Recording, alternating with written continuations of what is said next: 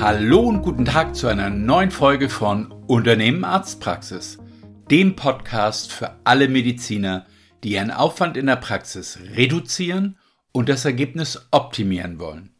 Mein Name ist Wolfgang Apel und ich bin seit mehr als 15 Jahren als Experte für strategisches Praxismanagement in der Beratung von Medizinern tätig.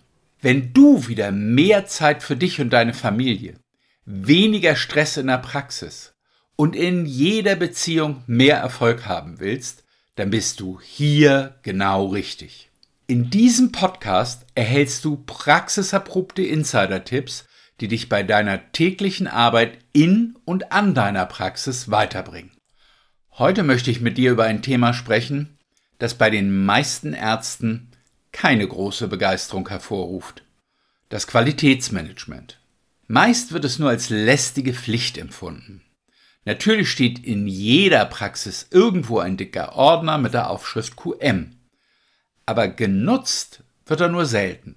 Aus Sicht vieler Praxisinhaber ist QM eine bürokratische Pflicht, die einfach nur viel Zeit kostet und davon abhält, worum es doch eigentlich in der Praxis geht, nämlich sich um Patienten zu kümmern. Das ändert aber alles nichts an der Tatsache, dass es nun einfach mal verpflichtend eingehalten werden muss. Viel interessanter ist aber, wenn man sich erst einmal mit dem Qualitätsmanagement beschäftigt, dann erweisen sich diverse Punkte als wirklich hilfreich und erleichtern die Arbeit in deiner Praxis immens. Und genau über diese Punkte, die jeder Praxis Zeit, Geld und Nerven sparen, möchte ich heute mit dir sprechen. Der erste wichtige Punkt ist der Bereich Dokumentation. Natürlich, und da erzähle ich dir nichts Neues, ist es wichtig, die Behandlung und Beratung der Patienten genau zu dokumentieren. Mit Sicherheit sorgen auch alle Ärzte dafür, dass das passiert, denn schlussendlich basiert ja die Abrechnung darauf. Problematisch ist es jedoch, dass diese Dokumentation sehr individuell abläuft und jeder das aufschreibt, was er gerade für wichtig hält. Etwas wirklich zu dokumentieren bedeutet aber alles, was besprochen und im Rahmen der Behandlung durchgeführt wurde, schriftlich festzuhalten. Für dein Unternehmen Arztpraxis ist es nämlich nicht nur wichtig, die bestmöglichste Behandlung deiner Patienten sicherzustellen, sondern auch die von dir erbrachte Leistung vollumfänglich abrechnen zu können. Lass mich das mit einem eindrücklichen Beispiel verdeutlichen. Bei einer der Praxen, mit der wir zusammenarbeiten, zeigte sich in der Abrechnung, dass es Optimierungsbedarf bei der Dokumentation gab. Über mehrere Wochen sprachen wir bei jedem Teammeeting das Thema Dokumentation an.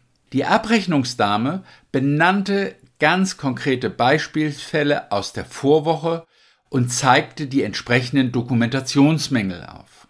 Wir konnten die Dokumentation signifikant optimieren indem wir die Prozessketten schriftlich zusammenstellten und den Mitarbeitern an die Hand gaben.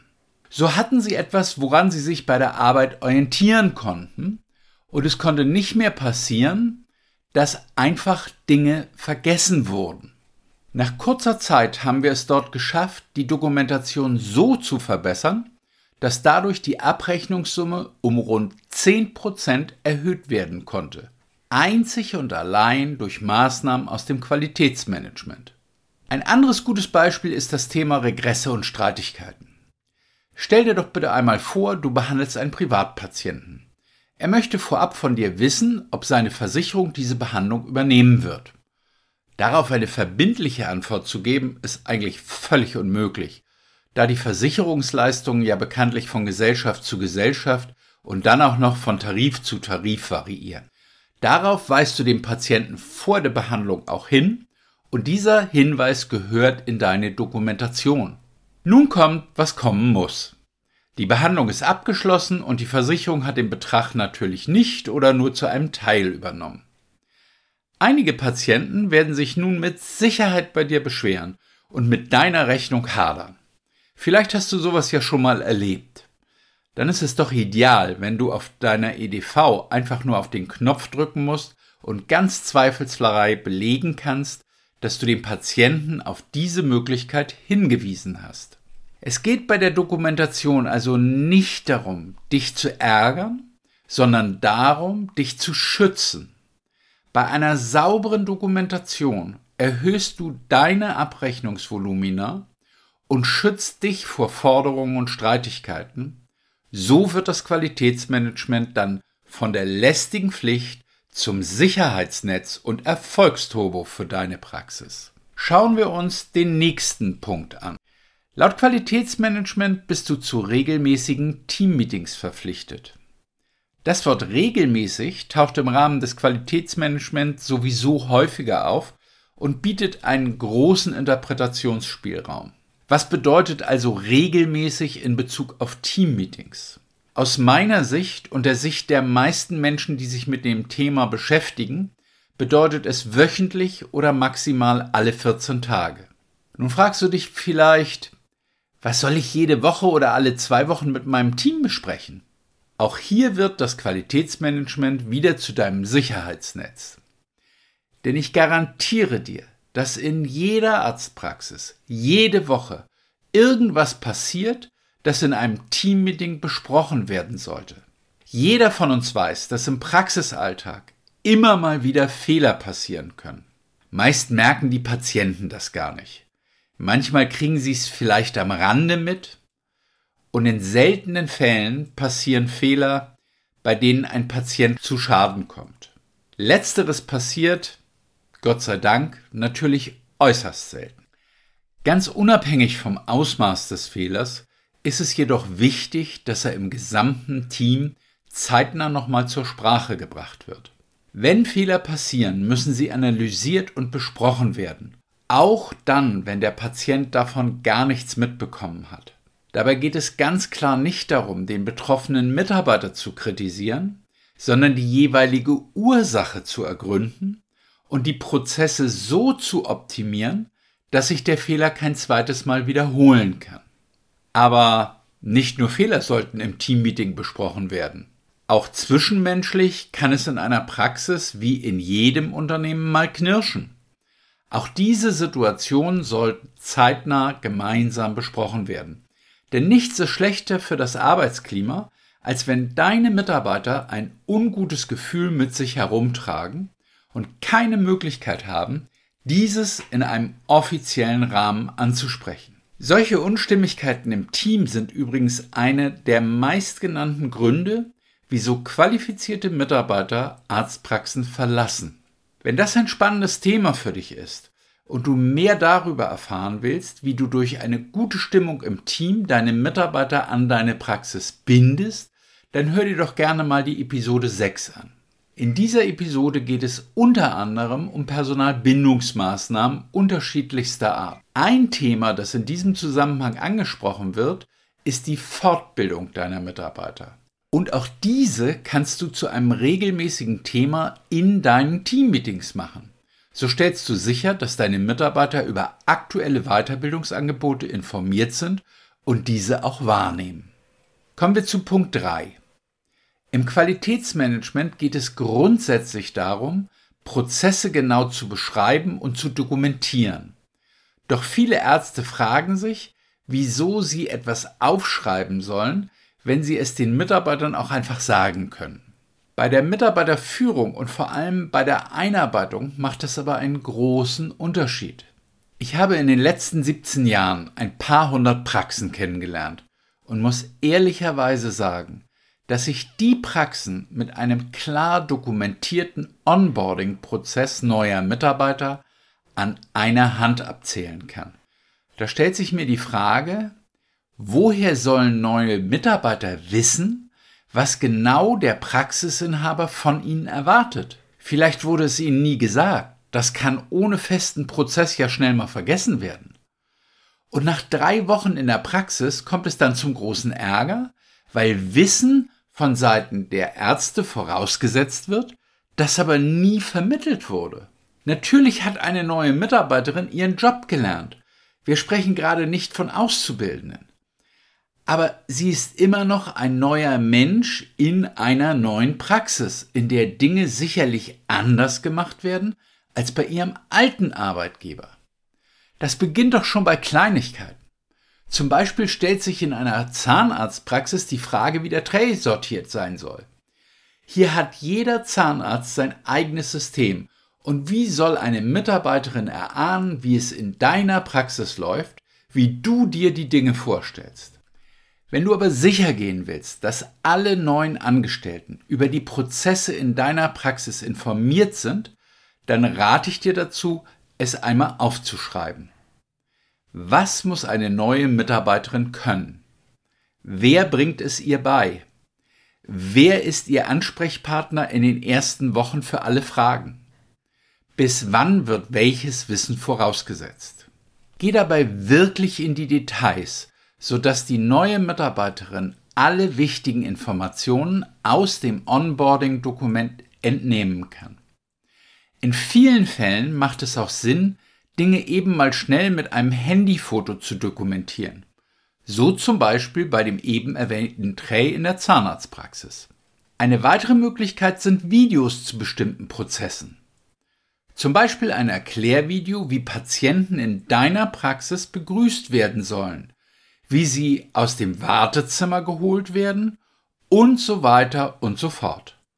Das bedeutet im ersten Schritt zwar ein wenig zusätzliche Arbeit, aber einmal gemacht, profitierst du langfristig davon und die Onboarding-Dokumentation muss nur ergänzt werden, wenn sich etwas verändert. So wird das Qualitätsmanagement auch in diesem Bereich zum Sicherheitsnetz und zum Erfolgsturbo deiner Praxis. Denn jeder im Team weiß ganz genau, wann er bei der neuen Kollegin welches Wissen voraussetzen kann. Damit sind wir auch schon beim vorletzten Punkt angekommen. Laut Qualitätsmanagement ist eine Praxis zu regelmäßigen Mitarbeiterbefragungen verpflichtet. Und laut der Neuerung 2020 sollte es möglichst eine anonyme Befragung sein.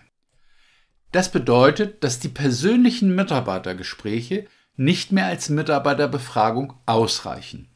Natürlich solltest du diese aber trotzdem regelmäßig führen. Auch hier darf ich dir nochmal die Episode 6 ans Herz legen, denn die Mitarbeitergespräche tragen ebenfalls maßgeblich zur Personalbindung bei. Im Qualitätsmanagement geht es nun aber wirklich um eine anonyme Mitarbeiterbefragung, die hervorbringen sollte, wo Handlungsbedarf in deiner Praxis besteht. Wo sehen deine Mitarbeiter Optimierungsbedarf? Wobei fühlen sie sich unwohl? Was ärgert sie?